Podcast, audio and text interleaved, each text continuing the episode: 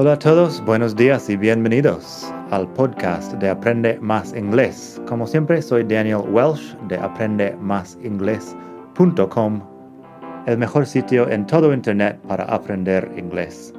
Este podcast te ayudará a hablar inglés como un nativo. Vamos allá.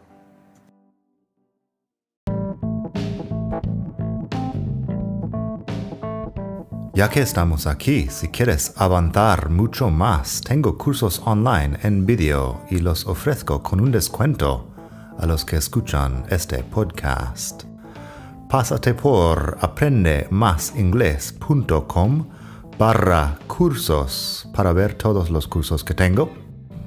Ahí encontrarás inglés básico, si quieres empezar desde cero absoluto Encontrarás phrasal verbs para hispanohablantes si quieres dominar los 105 phrasal verbs más importantes del inglés. Tienes pronunciación fácil del inglés que te ayuda con los sonidos importantes del inglés que no existen en el español y además las palabras clave que quizá estás pronunciando mal sin saberlo y mucho más. Entra el código podcast al pagar y recibirás un descuento del 33%. Esto otra vez es aprendemasingles.com barra cursos y el código es podcast aprendemasingles.com barra cursos. Gracias. Hola a todos, buenos días y bienvenidos otra vez al podcast de Aprende Más Inglés, el mejor podcast de todo el mundo mundial para aprender inglés. Hoy vamos a estar hablando de las letras mudas en palabras comunes. El inglés tiene varias dificultades con su pronunciación, cosas que pasan en inglés que no pasan en español. Por ejemplo, que tenemos sonidos que simplemente no existen en español. Tenemos una larga lista de consonantes y vocales exóticas que no existen en español. También eso de las letras mudas. Están ahí porque, bueno, motivos históricos. Se escribía así antes, hace muchos siglos, porque se pronunciaba de otra forma. Pero la pronunciación del inglés a lo largo de los siglos ha cambiado más que la escritura, la ortografía, así que tenemos estas letras que se han quedado que nadie está pronunciando hoy en día. Cuando digo que no se pronuncian estas letras, quiero decir, no se pronuncian, no están ahí. Se escriben, pero no se pronuncian, como si no estuvieran ahí al hablar. Dos ejemplos muy comunes son la L en walk y la T en listen. Si te fijas, walk suena como, como si fuera la comida asiática, walk, y así lo pronunciamos. Listen, la T no suena. Yo sé que hay personas por ahí que no dominan este punto y que quizá has escuchado a una persona que pronuncia listen con la T. La cuestión es que esta gente está equivocada. Nadie está pronunciando la T en listen. Simplemente como si no estuviera ahí. No es una cosa mía del inglés de Arizona. Es una cosa aparte de un ejemplo que voy a dar que es universal. Así que Primero vamos a hablar de algunas palabras con la L muda. La L muda. Tenemos would, could y should. También tenemos walk, talk, half. Hay mucho que hablar aquí. Por cierto, pásate por la web madridingles.net barra 136 para leer los ejemplos de las palabras, porque si no estás escuchando bien te puede ayudar mucho, bueno, leerlo. Would, could y should son los verbos modales, ahí en madridingles.net barra 136. would, could y should, y la L no suena en ninguno. He dicho en otro momento que would es posiblemente la palabra más difícil del inglés, porque he pasado muchísimo tiempo uh, intentando conseguir una buena pronunciación de esta palabra de mis estudiantes. Es difícil la W al parecer y la E, que es una vocal corta, y también no suena. Es igual en could y should, la L simplemente no suena. Luego tenemos walk, talk and half. Walk de caminar, talk de hablar, half de la mitad. Fíjate también que si yo digo half y estás pensando en have de tener, eso es otro tema. Esa es la V y la F, que seguramente tengo un vídeo por ahí sobre la diferencia. En este caso estoy hablando de half, H-A-L-F, que es la mitad. Así que would, could, should, walk, talk, half, la L muda. Luego tenemos también combinaciones. Tenemos muchas palabras con la GH muda. La GH es muy difícil porque tenemos todo el tema de thought, though, tough, thorough y cosas así. Pondré un enlace ahí en la web para que veas las palabras de que estoy hablando. La GH muda aparece en muchas palabras uh, también de una sílaba. Tenemos, por ejemplo, right, que puede ser eh, el lado derecho de algo, right, también puede ser los derechos en sentido legal. Tenemos fight, que es pelear o una pelea. Tenemos light, que es luz o puede ser iluminar. Tenemos sight, que es vista. Tenemos night, que es noche. Tenemos bought, el pasado de buy, tenemos taught, el pasado de teach. Estos últimos, bought, taught, bueno, también thought y caught, son palabras que son el pasado de verbos irregulares que tienen esta GH después de una vocal larga. Bought, taught, caught, thought. Y hay algunos más. Luego tenemos la H muda. H muda en español no se pronuncia la H aparte de en combinación con la C o algo así. En inglés tenemos algunas palabras con H muda. Tenemos which, which de cuál. Tenemos where de dónde. Tenemos when de cuándo. Tenemos what de qué. Estas son palabras con la WH, que la H no suena como si solo estuviera ahí la W. Which, where, when, what. Podría añadir ahí why, why de por qué. Que pasa lo mismo. Fíjate que la excepción ahí es who. Who de quién tiene WH, pero se pronuncia la H y no la W. No sé por qué no hay realmente uh, buenas reglas para guiarnos en estas cosas, simplemente que llevamos toda la vida escuchando estas palabras y sabemos cómo se pronuncian.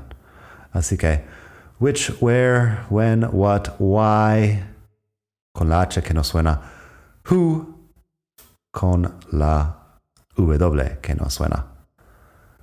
Un par de palabras más con la H al principio que no suena tenemos honest de honesto, hour de hora, honor de honor. También hay ciertas personas en Reino Unido que dirían, creo que history o historic, sin pronunciar la H. Eso sí que es regional. No soy gran experto en uh, inglés británico regional pero sí que se puede escuchar historic en vez de historic. La diferencia es pequeña, pero yo lo noto. La H aspirada así ligera. En inglés americano, por lo menos, honest, our and honor. Fíjate también que our así acaba pronunciándose igual que our de nuestro.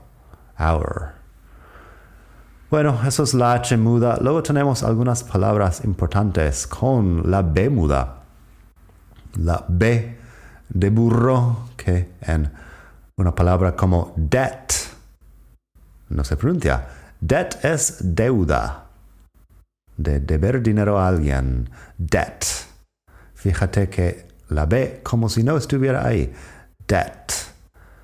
Ah, si eso estás escuchando la palabra de muerte, death, eso es otro sonido al final, death, como si fuera, bueno, es TH al final.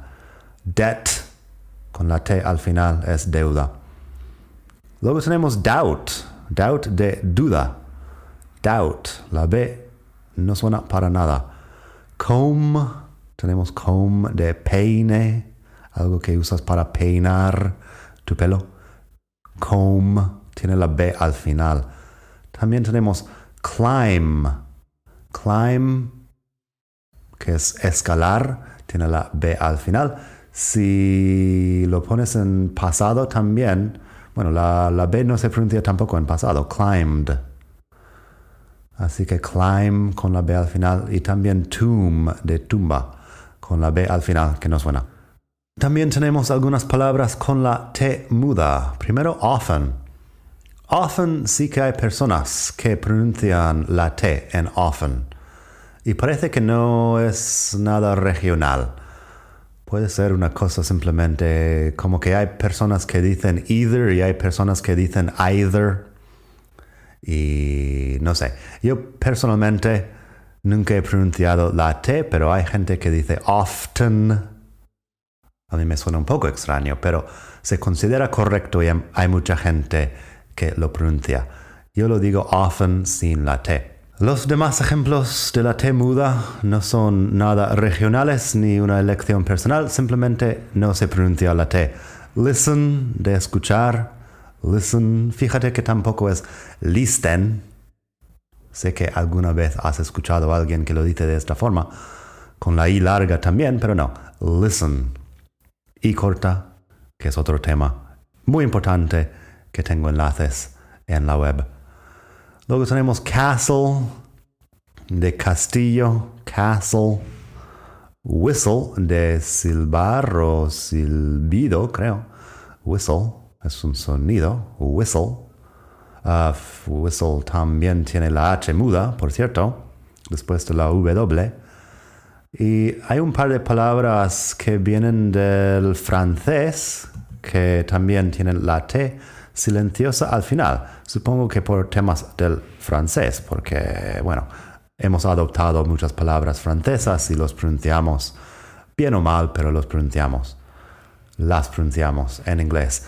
Las palabras ahí, ballet, ballet se usa para hablar del baile clásico, ballet buffet, que es una palabra que se ha adoptado en español también, el buffet libre, buffet, and depot. Depot es como un almacén.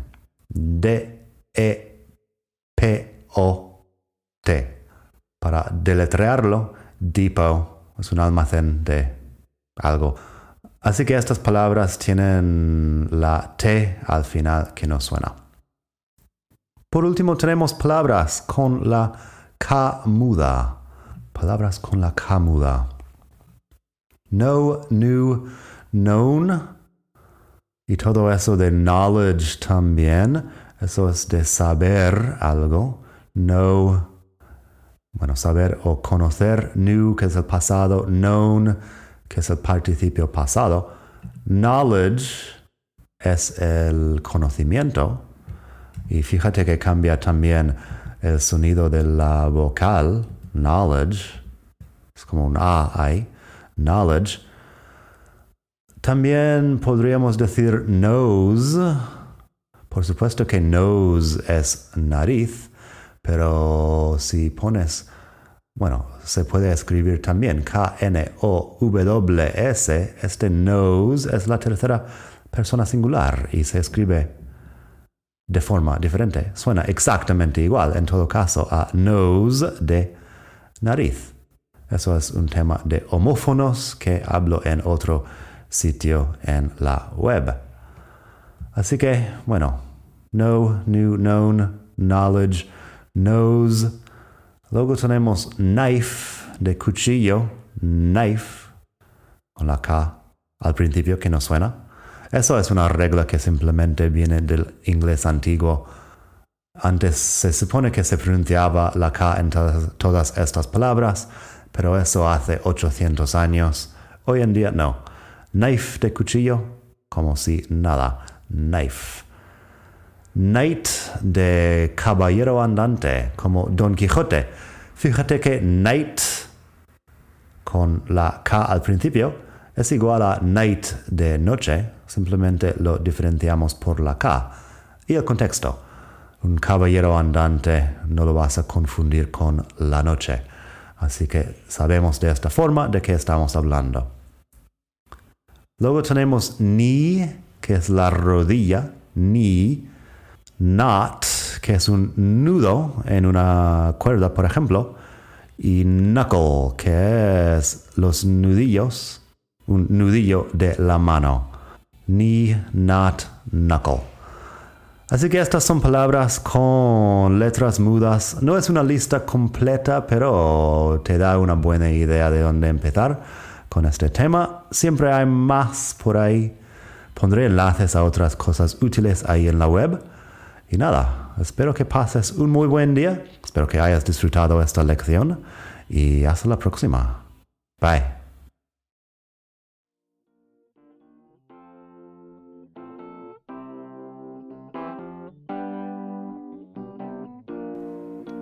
Gracias por escuchar. Como siempre puedes pasar por mi web aprendemasingles.com.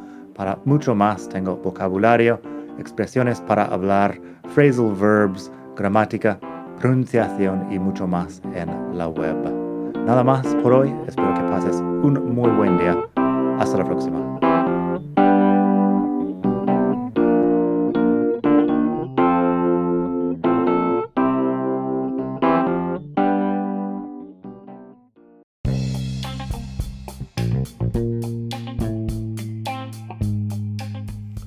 Hola de nuevo. Antes de terminar quería pedirte un pequeño favor. Si te gusta este podcast, puedes suscribirte en Apple Podcasts o bien en Spotify.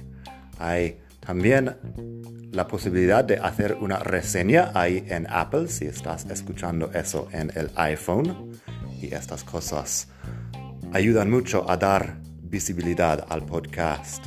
Si quieres ver más sitios donde escuchar, los tienes en madridingles.net barra podcast.